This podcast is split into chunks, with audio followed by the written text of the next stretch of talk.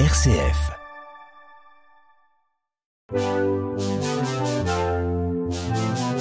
Jeune pousse sur une RCF Belgique.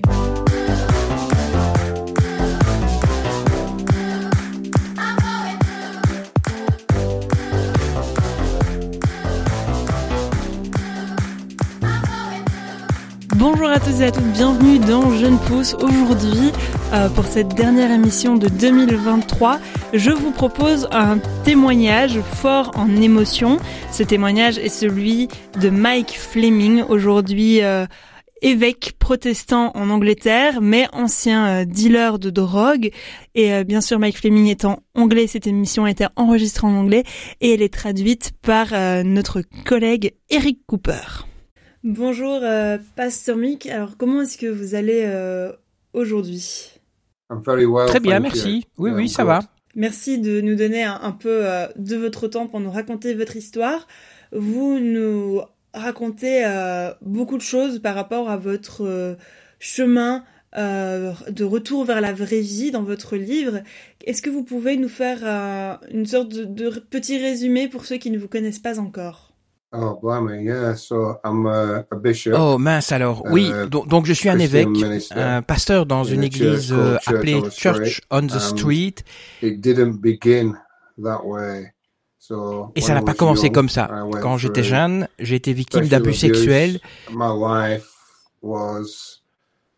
J'ai eu une mauvaise vie, une vie difficile. Uh, j'ai eu de graves problèmes de santé mentale. J'ai séjourné dans des hôpitaux uh, psychiatriques. J'ai fait de la prison. Uh, Et le voyage dans mon livre est une vie rédemptrice. Uh, une vie qui a bien commencé quand j'étais enfant, puis qui a piqué du nez, et ensuite un voyage douloureux. Je dirais que mon livre est un voyage douloureux de rédemption. À quel moment dans votre vie de dealer vous avez commencé à vous dire que c'en était assez et que vous avez besoin d'autre chose? Yeah, so I, so I think like talking about my childhood led me to that conclusion. So the the beginning of, of oui, je pense que parler de mon enfance m'a conduit à cette conclusion. Le début de ma vie criminelle remonte à l'âge de 11 uh, ans, 11 uh, ou 12 ans. J'allais à l'école et sur le chemin, j'étais attaqué et violé. Uh, le lendemain, ma sœur est morte. Je n'ai donc jamais pu en parler. Je n'ai jamais pu le dire à personne. Je ne pouvais pas. Je gardais tout en moi et la douleur était à l'intérieur. Uh, et je ressentais cette colère et ces ressentiments qui grandissaient dans mon esprit, dans mon corps, dans ma tête. Uh, et je ne savais pas quoi en faire. Uh, et, moi, je n'étais qu'un petit garçon, vous savez, un enfant. Et mon comportement a changé. Je suis devenu violent, agressif. J'ai commencé à voler. Uh, Et j'ai eu un moment où, où ma sœur est morte ce jour-là. Il s'agissait d'une période de 24 heures au cours de laquelle les abus ont été commis et ma sœur qui est décédée. Je peux donc vous donner une idée. Quand c'est arrivé, j'ai perdu la vue complètement et je ne voyais plus qu'en noir et blanc. Vous pouvez donc vous rendre compte du niveau de traumatisme auquel j'étais confronté. Uh, J'ai pris certains des analgésiques de ma mère. Ma mère avait des calmants pour, euh, pour soigner certains problèmes de santé. Quand je les ai pris, je me suis allongé sur le lit et j'ai retrouvé mes couleurs. Je me suis senti au chaud et j'ai senti qu'on s'occupait de moi. Et les médicaments m'ont aidé. Depuis ce jour, à partir de 11 ou 12 ans, je prenais chaque jour une drogue, une boisson ou quelque chose d'autre. Ou j'essayais de trouver quelque chose qui m'éloignait de la réalité. Et au cours de ce voyage, j'ai trouvé des drogues dures, j'ai trouvé la violence et j'étais doué pour ça. J'étais doué pour la violence. J'étais uh, initié aux armes à feu j'ai toujours eu un couteau sur moi. De toute façon, uh, des gens m'ont cherché pour me payer afin que je fasse du mal à d'autres personnes et que je vende de la drogue. Mais pas seulement pour vendre de la drogue, aussi pour aller prendre de la drogue à d'autres personnes. D'autres gangs pouvaient avoir de la drogue et les gens me payaient pour que je prenne cette drogue et que je fasse toutes sortes de choses horribles. Et jamais ça. Jamais la méchanceté qui est en moi. Uh, J'aime le sentiment d'avoir un certain pouvoir et un certain contrôle. Et c'est ce que la violence et la colère m'ont donné. Mais en fin de compte, c'est toujours destructeur. Uh, Comme je l'ai appris dans ma vie, le pouvoir d'aimer n'est jamais destructeur, quoi qu'il arrive. Mais le pouvoir de haïr et de blesser est toujours destructeur à la fin. J'étais donc sur un chemin de destruction pour les autres, mais aussi pour moi-même, parce que avec un tel niveau de haine en vous, vous vous détruisez vous-même tout au long de ce voyage. Uh, uh, Quelqu'un m'a montré comment fabriquer de la cocaïne, c'est-à-dire du crack. Uh, Une fois que j'ai appris à fabriquer du crack et que j'ai commencé à le fumer,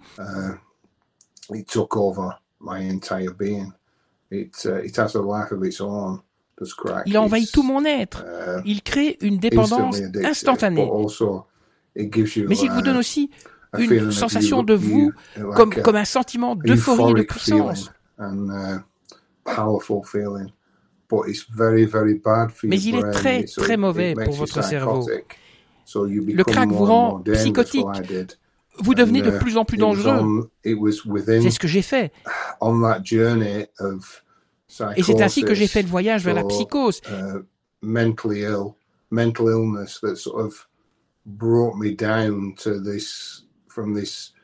C'est la maladie mentale qui m'a fait passer d'une mère puissante et en colère à un petit garçon perdu. Je suis en quelque sorte écrasé et je suis tombé en cours de route.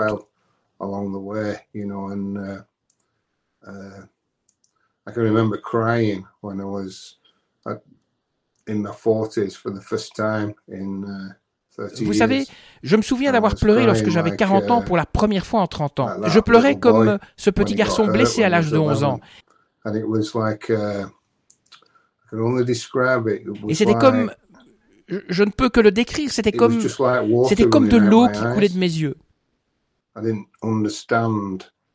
Je ne comprenais pas pourquoi de l'eau coulait de mes yeux parce que il n'y avait pas de sentiment ni sangle derrière. C'était juste de l'eau qui coulait de mes yeux. Et, je me souviens d'avoir pensé, je le savais avec les larmes, mais je me souviens avoir pensé pourquoi est-ce que l'eau continue de couler de mes yeux? Je ne comprenais pas ce que je ressentais et ce qui m'arrivait. Et puis cela s'est transformé en sanglots. Je suis devenu de plus en plus large. Et je me suis retrouvé à l'âge de 11 ans dans une douleur, mal aimé, effrayé. Il n'y avait personne. Uh, personne pour m'aimer. Personne pour m'aider. J'étais seul And then the tears got stronger and stronger. And my eyes et les larmes sont devenues de plus en plus fortes et mes yeux ont commencé à se nettoyer. And I began to see kind of j'ai commencé à voir le rôle qu'avait joué dans ma vie plus tard et, et, et, que ce que j'avais fait et comment j'avais fait du mal à ma famille, à mes enfants. Et une partie de ma guérison a été la prise de conscience de ce que j'avais fait avec la douleur. La douleur que j'avais, je l'ai utilisée pour la détruire, mais aujourd'hui je l'utilise, vous savez, pour le bien, que ça faisait partie de ma vie you know, there's guns and all sorts of things going on in there because that was part of my life. There's the time when I've tried to kill myself. Il y a la période où j'ai essayé de me suicider parce que ça faisait partie de ma vie. You know, but right through it is a story of, uh, Vous savez, mais à travers tout cela, il y a une histoire de douleur. Et c'est l'histoire humaine. Uh, what you going to do with your pain? Qu'est-ce que vous allez faire de cette douleur? Allez-vous l'utiliser pour vous détruire? Allez-vous l'utiliser pour vous libérer? Pour vous et pour les autres. Il a fallu de nombreuses années. Et des révélations de ce que je crois être Dieu dans mon monde, parce que je ne pouvais pas me changer, et que les gens essayent, mais ils ne pouvaient pas me changer non plus. C'est une révélation qui m'a en quelque sorte changé une révélation qui m'a fait comprendre ce qu'était le pardon. Parce que je n'avais pas le pardon en moi. Et je n'ai toujours pas en moi le pardon. Mais j'ai une compréhension de la foi qui me permet de pardonner. Et c'est ce qui a fait la différence dans ma vie. Je ne suis plus piégé.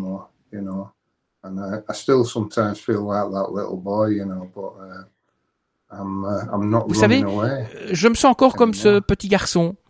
Mais je ne m'enfuis plus. Je suis là, à vous parler. Je suis libre. Le ciment dans les plaines coule jusqu'aux montagnes, poison dans les fontaines, dans nos campagnes. De cyclone en rafale, notre histoire prend l'eau, reste notre idéal, faire les beaux.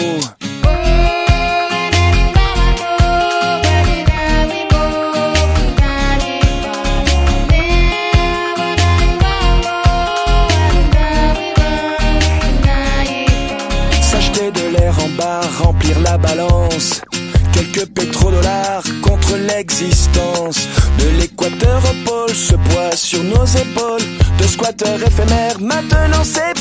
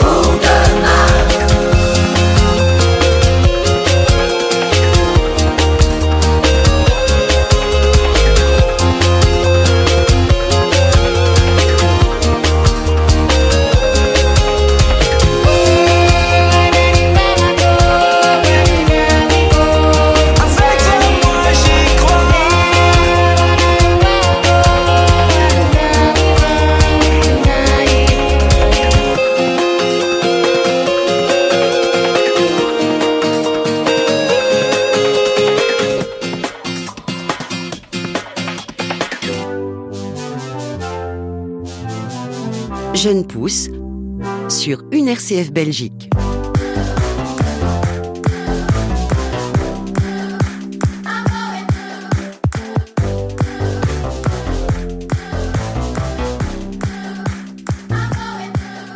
êtes toujours dans Jeune Pousse sur une RCF Belgique.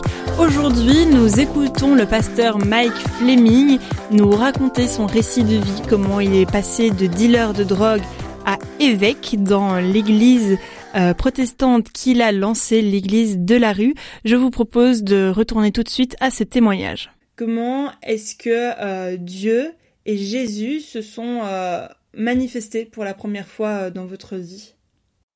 I think the, probably the first time was uh, Je pense que la première fois a été, je dirais, lorsque j'ai tenté de mettre fin à mes jours.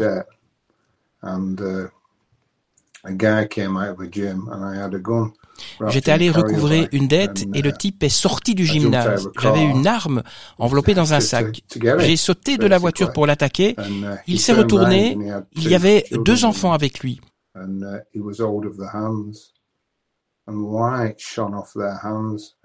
La lumière a brillé depuis les mains des enfants et m'a frappé au visage. Je ne savais pas ce qui se passait, mais pendant 20 secondes, je n'ai pas pu voir. J'ai commencé à vomir, j'ai commencé à trembler, j'ai commencé à être malade. J'ai eu quelque chose dans mon estomac et, du sang a coulé de ma bouche. J'étais couvert de sang. On aurait dit que j'avais été poignardé. Ils sont passés à côté de moi. J'ai repris la voiture et je suis allé dans une petite zone industrielle et j'ai bu un verre. Ils avaient de la vodka avec moi. Et je n'ai pas eu cela. Quand on est alcoolique et que l'on ah, boit, au premier verre, on a cette sensation. Je n'ai pas ressenti cela. Il n'y a pas eu de soulagement. Alors j'ai fumé du crack. Et il n'y a pas eu de soulagement. C'était la première fois que la boisson ou la drogue ne me soulageait pas. Cela ne marchait pas. Uh, et j'ai crié à Dieu à ce sujet, et j'ai dit, Dieu, si tu es réel, tu ferais mieux de m'aider. J'ai donc demandé à Dieu me, de me guérir, et rien ne s'est passé. Je n'ai pas eu de réponse, rien du tout. À ce moment-là, j'ai pensé que si Dieu existait, il ne pouvait pas euh, s'occuper de quelqu'un comme moi qui avait fait euh, toutes ces choses mauvaises. Il ne se soucierait pas de quelqu'un comme moi. Et dans mon désespoir absolu de la vie, j'en avais assez de vivre. J'en avais assez des mensonges, des tromperies, de la violence, de la colère, de la douleur et de la folie. J'ai simplement mis l'arme sous mon menton et j'ai appuyé sur la gâchette et rien ne s'est passé, Dieu merci. C'est à ce moment-là que je me suis dit que ça devait être Dieu. Je ne pouvais pas comprendre autrement. Car si le pistolet cliquait, il devait faire bang. Et il cliquait, mais il ne faisait pas bang.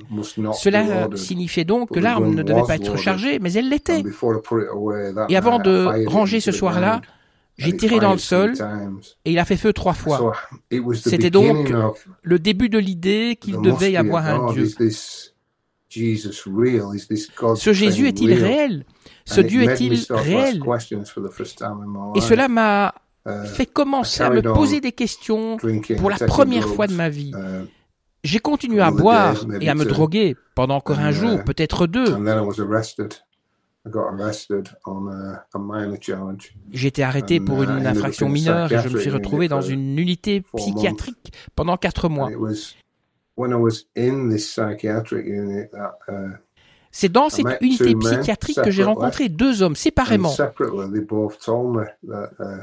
Ils m'ont tous les deux dit qu'ils avaient été victimes d'abus sexuels. Et je n'avais jamais entendu un autre homme dire cela à voix haute.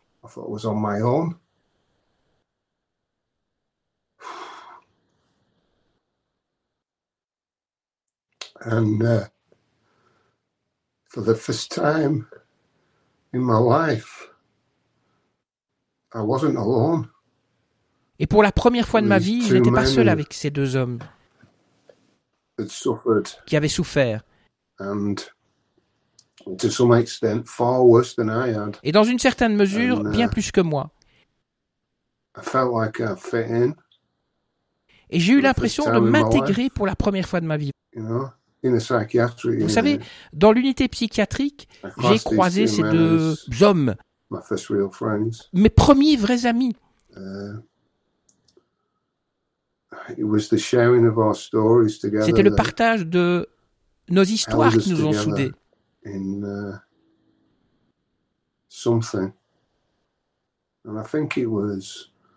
et quelque chose. Et je pense que c'était l'amour qui venait de la douleur. Et je pense que l'histoire de Jésus est vraiment que si vous traversez la douleur, vous ressortez de l'autre côté avec une vie ressuscitée. Et la plupart des êtres humains ne comprennent pas l'amour comme ça. Ils essayent juste d'éviter la douleur. Ce qui est impossible. Mais je pense que traverser la douleur et cheminer avec les autres vous amènera directement à une vie ressuscitée. Et c'est ce qu'il a fait pour moi. Uh, Dans cette unité psychiatrique, j'ai appris que j'avais de la valeur. J'ai appris ou, senti que je pouvais être pardonné. Et j'ai ressenti une paix, une sécurité pour la première fois. Uh, Et j'ai rencontré une nonne. Elle avait euh, l'habitude de m'apporter la communion. Uh, Tout le monde avait peur de moi, mais pas elle. Elle mesurait environ 1m80, elle, euh, elle était âgée. Elle m'a touché la joue, et j'ai aimé ça. C'était comme si elle se sentait comme une mère et qu'elle me disait Oh, oh tu es beau. Elle disait uh, Comme Jésus t'aime vraiment, tu es spécial. Personne ne m'a jamais dit que j'étais spécial. Je fais des efforts, mais elle l'a fait. Et elle le pensait. Je pouvais le voir dans ses yeux. Et elle ne me quittera jamais. Elle ne quittera jamais mon esprit. Vous savez, même toutes ces années plus tard, je ne sais pas qui elle est, ni même si elle est encore en vie. Elle n'avait pas peur de moi. Uh,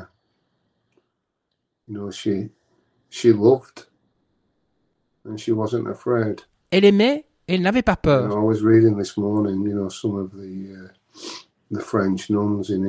Je lisais ce matin que des religieuses françaises en Israël refusaient de partir parce qu'elles voulaient rester et aider. Tel est l'amour de Dieu. Ce n'est pas seulement l'amour des gens, c'est l'amour de Dieu. C'est différent, j'en ai fait l'expérience et je l'ai vu chez cette petite femme qui n'avait pas peur de cet animal sauvage.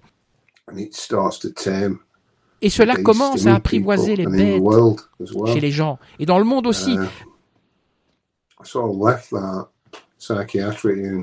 uh, J'ai en quelque sorte quitté cette unité psychiatrique quatre mois plus tard, sobre et abstinent pour la première fois.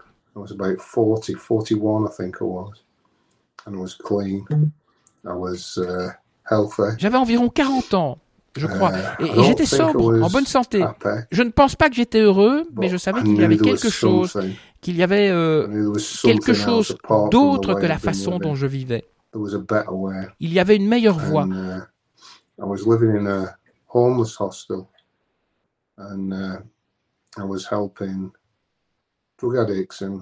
Je vivais dans un foyer pour sans-abri, uh, j'aidais les toxicomanes et alcooliques comme moi. Je partageais, je parlais avec les autres et je voyais la vie des gens se transformer. Tout comme cette petite vieille dame l'avait fait avec moi, tout comme les autres patients l'avaient fait.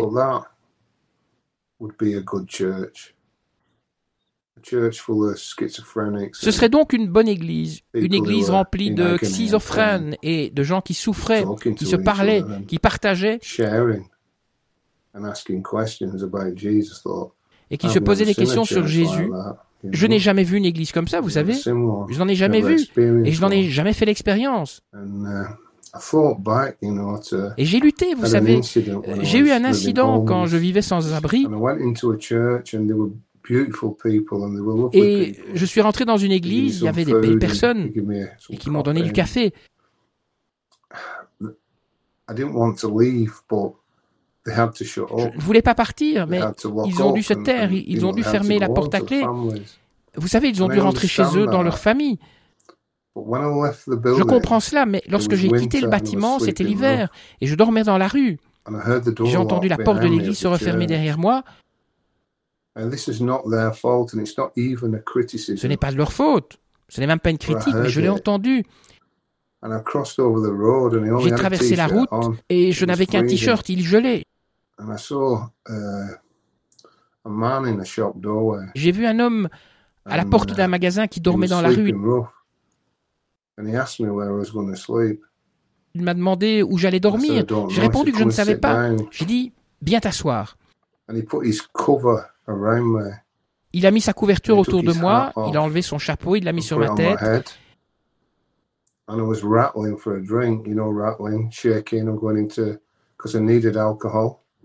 Et j'ai réclamé un verre. Vous savez, j'ai réclamé, réclamé, réclamé, parce que j'avais besoin d'alcool.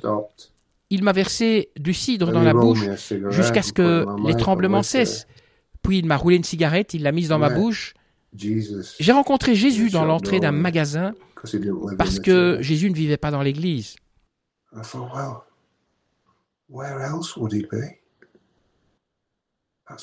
Je me suis dit qu'il ne pouvait pas être ailleurs. C'est ce que je pense. Vous savez, je me suis souvenu de ces choses beaucoup, beaucoup d'années plus tard.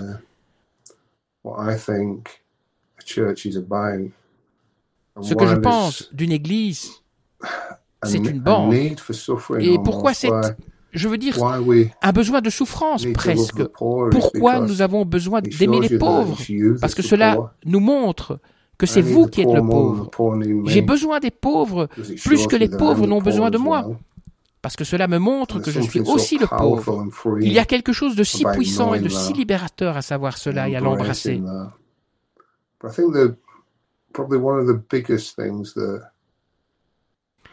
Mais je pense que l'une des choses les plus importantes qui m'ont conduit à la foi et à la compréhension, c'est lorsque j'aidais uh, des toxicomanes et des alcooliques au début. Uh, je me suis retrouvé dans un McDo et j'ai donné une, une fessée à un alcoolique. Je lui ai acheté un café et un burger. Je lui ai parlé et je lui ai donné rendez-vous le lendemain au même endroit. Il est venu. Uh, Je l'ai aidé. Il est devenu sobre. Uh, il a trouvé Dieu à sa uh, manière. Il a vécu encore deux ans, et puis il est mort. Vous savez, il est mort sobre. Il est mort débarrassé des drogues et de l'alcool, mais les dégâts causés par l'alcool étaient trop importants pour son corps, parce que je ne vous l'ai jamais dit, c'est qu'il était l'homme qui m'avait violé.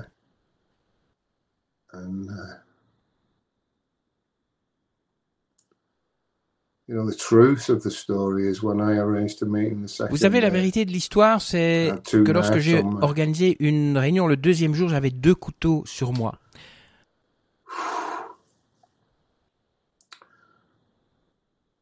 One up my sleeve,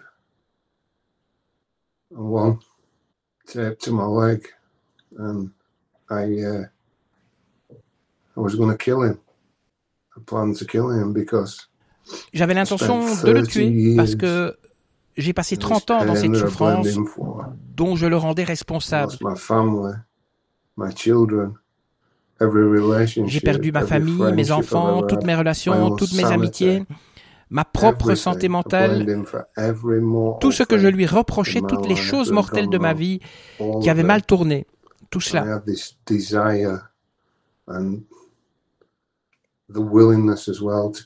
Et j'avais ce désir et la volonté de tuer. Quand je suis euh, entré dans le restaurant le deuxième jour, il m'a souri et c'était fini. Ils ont senti la colère monter en moi. J'ai laissé tomber le couteau de ma manche et j'ai saisi la lame prête à l'emploi. Alors que je m'approchais de lui, j'ai entendu une voix qui m'a dit Pourquoi vis-tu dans ton péché? Je n'ai rien compris. Et j'ai commencé à avoir ce sentiment que uh, j'avais quand je ne pouvais pas voir, quand j'étais malade. J'ai commencé à trembler, à transpirer à nouveau. Je suis allé aux toilettes, j'ai enlevé le couteau de ma main, je l'ai mis dans ma veste et je me suis lavé le visage. Je me suis regardé dans le uh, miroir. et j'ai vu cette obscurité dans mes yeux. Je me suis dit, mais qu'est-ce que tu veux dire? Qu'est-ce que cela signifie? Pourquoi vis-tu dans son péché?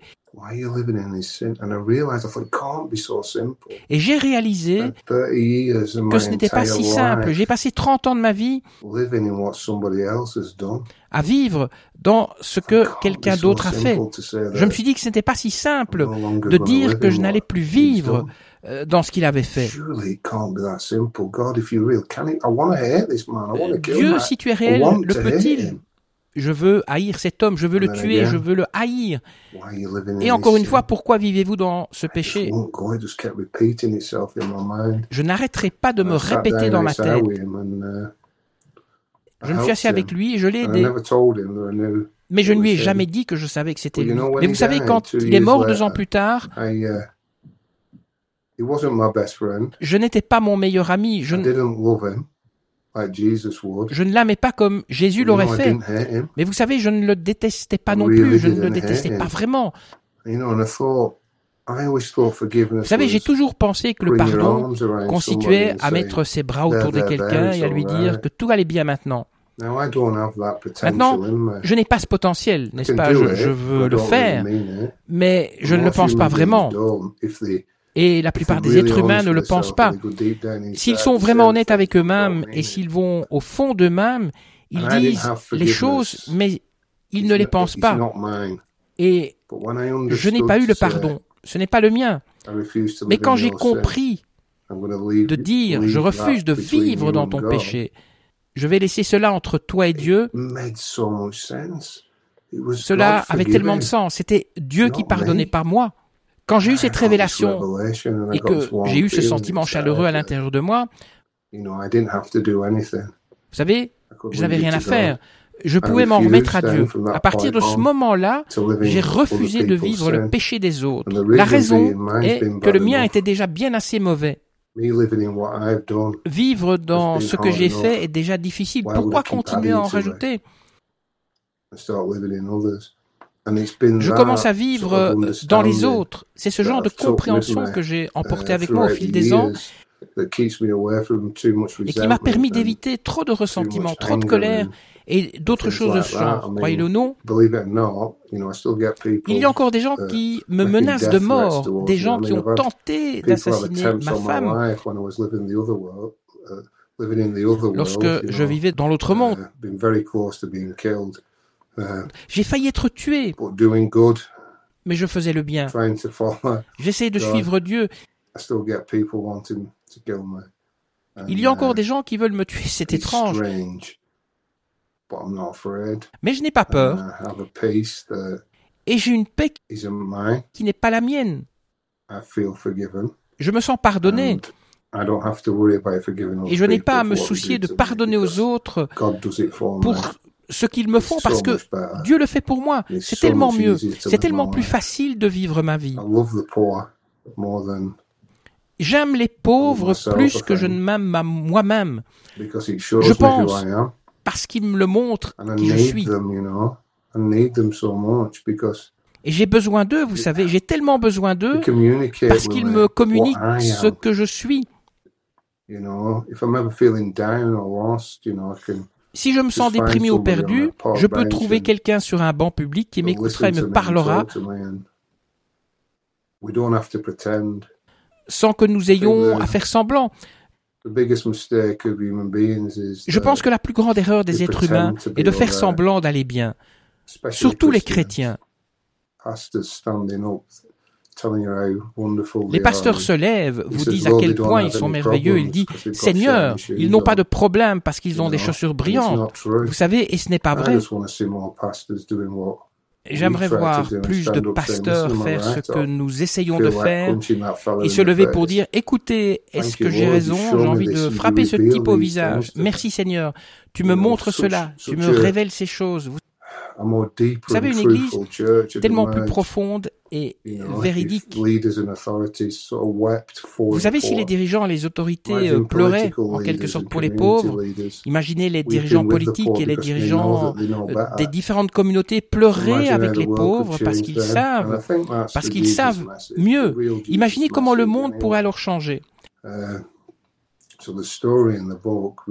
L'histoire de mon livre et donc l'histoire qui m'a amené à ce lieu de compréhension. Et puis, qu'est-ce qui s'est passé depuis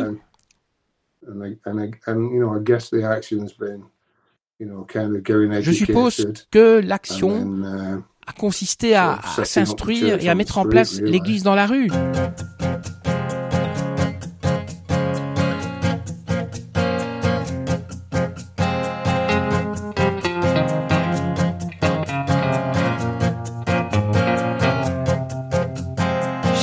Reçu une lettre, il y a un mois peut-être, arrivée par erreur.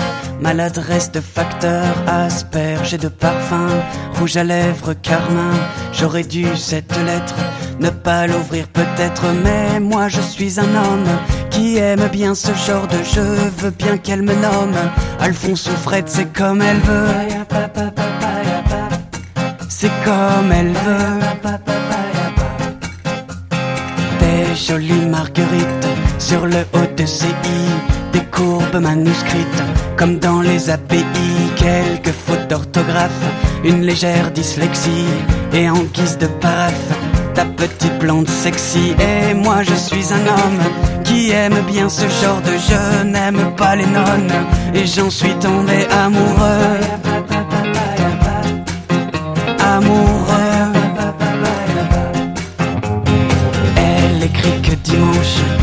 Sur la falaise où je l'ai prise par les hanches et que dans l'hypothèse où je n'aurai pas le tact d'assumer mes ébats elle choisira l'impact 30 mètres plus bas. Et moi je suis un homme qui aime bien ce genre d'enjeu. Ne veux pas qu'elle s'assomme, car j'en suis tombé amoureux.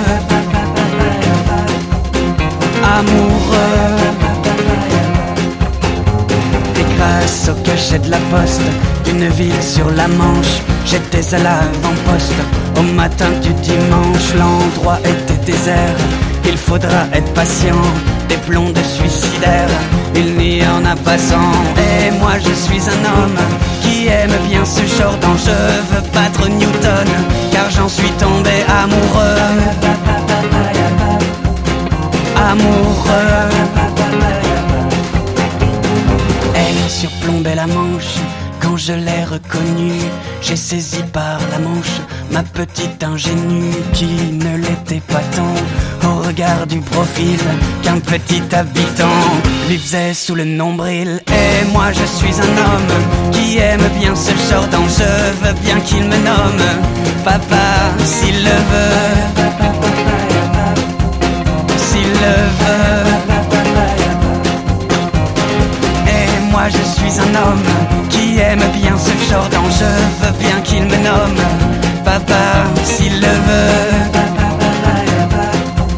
S'il le veut.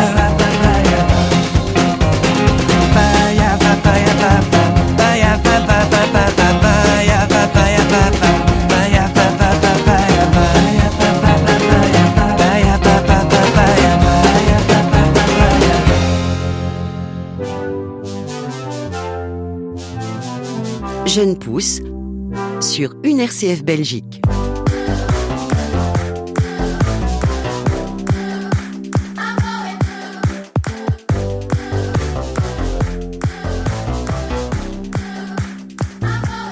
Et nous sommes de retour dans Jeune Pousse sur une RCF Belgique.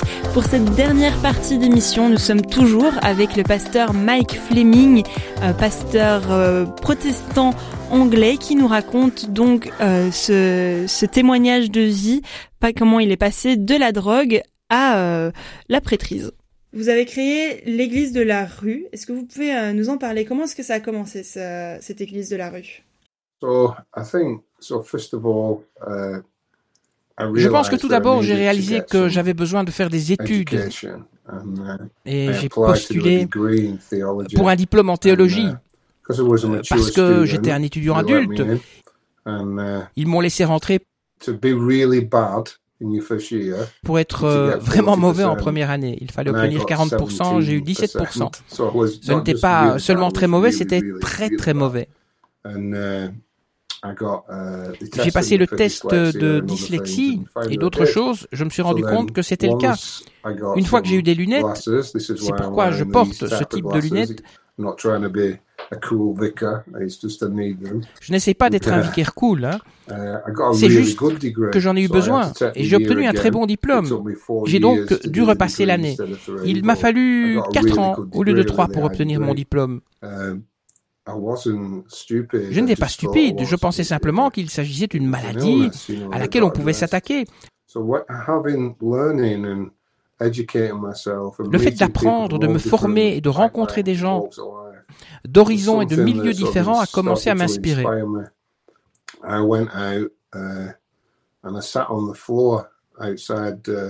je suis sorti et je me suis assis par terre devant le McDo. Encore une fois, le McDo est un truc pour moi. Je me suis assis par terre avec des cigarettes que j'avais achetées. Uh, je ne fumais pas, mais j'avais acheté ces cigarettes. J'avais préparé des sandwichs. J'avais quelques uh, vieux vêtements dans une valise. Je me suis assis par terre. Il y avait un type qui mendiait. Je me suis assis avec lui. J'avais une gourde et nous avons pris un café chacun. Je lui ai parlé et il m'a parlé. Puis quelqu'un d'autre est arrivé et a dit des choses, ce que dont vous parlez. Ils se sont assis et ont parlé. Et, ainsi, à la fin, il y avait cinq personnes qui fumaient une cigarette. Et nous parlions tous de Dieu. Certains ne croyaient pas, mais tout le monde mangeait des sandwichs, buvait du café, fumait des cigarettes. L'un d'entre eux avait besoin d'un manteau et je lui ai donné un manteau. En deux semaines, il y avait 80 personnes à l'extérieur du McDo. Des vieilles dames faisaient des gâteaux et des biscuits pendant que nous étions assis à l'extérieur. Et c'était la naissance d'une église.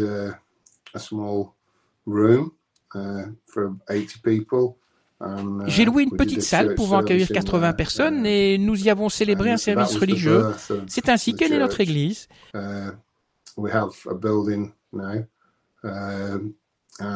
Nous avons maintenant un bâtiment et nous continuons à faire des choses dans la rue. Je me déplace donc dans différents endroits avec différentes personnes. Mais ce dont je parle, c'est de la manière dont vous partagez qui vous êtes et comment vous la partagez et comment vous partagez l'histoire uh, de Jésus dans votre vie. Tout le monde en a une. Uh, notre église, nous, ben, ça ressemble à un monastère du 21e siècle et nous le croyons. Nous avons donc notre foi au milieu, Ensuite, nous avons des services de lutte contre la toxicomanie, contre l'alcoolisme. Nous avons des services de santé euh, mentale du NHS, vous savez, le, le service euh, médical en Angleterre, avec des médecins et des infirmières qui aident les gens avec des bandages pour leurs jambes et pour les pieds et pour toutes sortes de choses. Nous avons des organisations comme Shelter qui aident les gens à, à trouver un logement. Nous nourrissons les gens.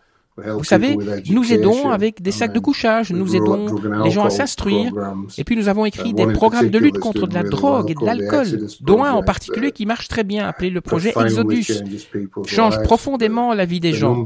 Les chiffres sont délirants et les résultats le sont tout autant. Les pourcentages sont vraiment très élevés par rapport aux autres programmes de, traitement de la toxicomanie et de l'alcoolisme. Et je pense que c'est dû à, à, ce que je vous dis. Nous partageons ce que nous sommes ensemble. Il n'y a donc pas de hiérarchie. C'est la façon dont je me suis assis pour vous parler. Je ne suis ni meilleur ni moins bien. Nous sommes les mêmes. Nous avons une conversation. Nous sommes exactement les mêmes. Et c'est ce que nous ressentons. J'ai l'impression que nous sommes pareils. Personne n'essaye de prendre l'autorité sur une autre personne. Je pense que c'est ça, euh, que c'est là où se trouve la guérison. Notre Église est donc très différente. Je ne pense pas avoir vu d'autres églises comme celles que j'ai visitées dans le monde. Euh, je, veux dire, des églises dans lesquelles vous pourriez rentrer, où il pourrait y avoir euh, quatre chiens, trois enfants sur des scooters, des gens qui crient et hurlent, des schizophrènes, des millionnaires, des gens qui ont faim, des gens qui sont gros, des gens qui sont minces, tous ensemble dans le désordre, mais partageant ce qu'ils ont et, et qui se rétablissent ensemble. Ensemble, vous savez, ça a l'air très impie et on me critique parfois pour ce que je dis. Eh bien, critiquez-moi un peu plus. Plus ça a l'air impie, moins on fait semblant. Vous savez, n'allez pas dans les églises saintes parce qu'elles font semblant toute leur vie, parce qu'il n'y a que Dieu qui est saint. Vous savez, donc ça a l'air un peu différent.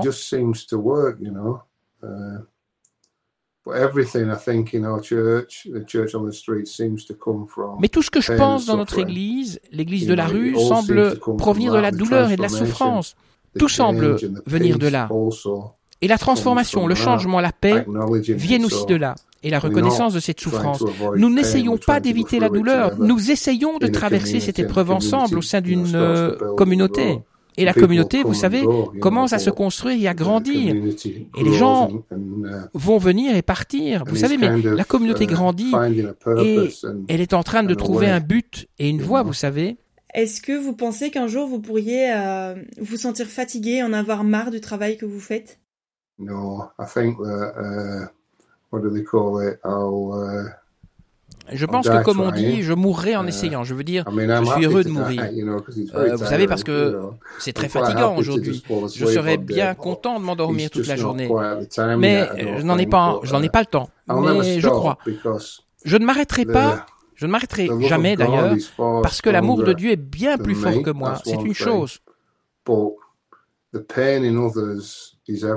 Mais la douleur des autres est partout. Et une fois qu'on la voit, il faut s'y tenir. La douleur des autres ne vous appartient pas, sinon vous ne pourriez pas survivre. Personne ne le pourrait. Mais c'est là que se trouve la justice. Et si vous n'allez pas là où se trouve la justice, vous ne verrez jamais la justice. C'est pourquoi je veux toujours me tenir là où se trouve l'injustice, quoi qu'il arrive, et où qu'elle se trouve. Et bien souvent, ce n'est pas populaire. Ce n'est pas populaire pour la société.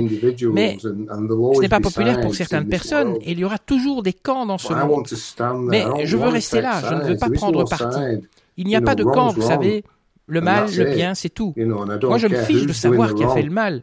C'est un mal. Si c'est le gouvernement, c'est mal. Et je me lèverai et je m'exprimerai à ce sujet du mieux que je pourrai.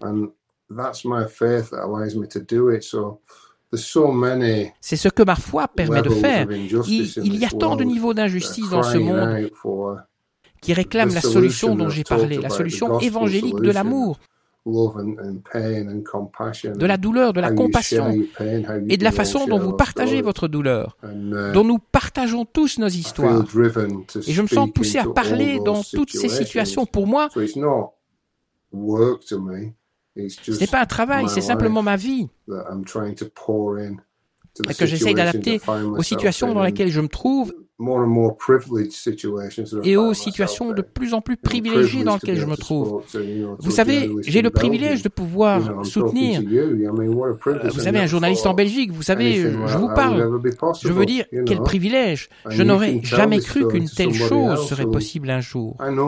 Et vous pouvez raconter cette histoire à quelqu'un d'autre. Je sais que quelqu'un qui a été blessé l'écoutera. Si vous aviez une chose à dire euh, aux personnes qui nous écoutent aujourd'hui, en particulier aux plus jeunes, à la jeune génération, qu'est-ce que vous leur diriez? Je pense qu'il n'y a pas de mal à être ce que l'on est. C'est très important. Ne soyez pas qui les autres vous disent que vous devriez être ou que les autres disent que vous êtes. Soyez qui vous êtes vraiment, parce que la liberté vient de ce que vous êtes vraiment et vous trouverez une solution spirituelle ainsi qu'une solution physique. Et je pense que chaque jeune doit savoir qu'il existe une solution spirituelle au problème physique. Je ne dis pas que tous ceux qui écoutent vont se précipiter devenir chrétiens. Je dis simplement qu'il y a une meilleure façon de vivre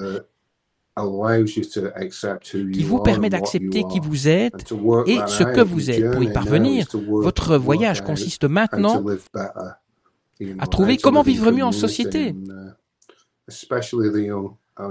Surtout les jeunes. J'apprendrai simplement à m'aimer et à me respecter les uns les autres parce que c'est ce qui élimine les dépendances. et c'est ce qui aide les personnes qui ont subi des abus, les enfants dont les parents sont toxicomanes.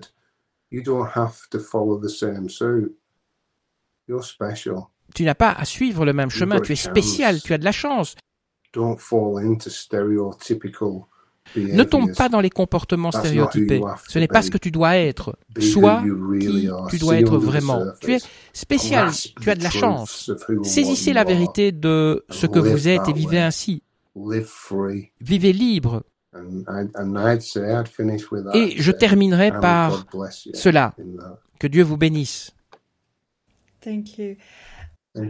Voilà, Jeune Pousse, c'est fini pour aujourd'hui. Merci beaucoup de nous avoir suivis. Si vous souhaitez réécouter le témoignage de Mike Fleming, cette émission est évidemment disponible en podcast sur rcf.fr. Et je rappelle que la traduction de cette émission, de ce témoignage, a été réalisée par Eric Cooper. En grand merci à lui. À bientôt sur une RCF Belgique. Jeune Pousse sur une RCF Belgique.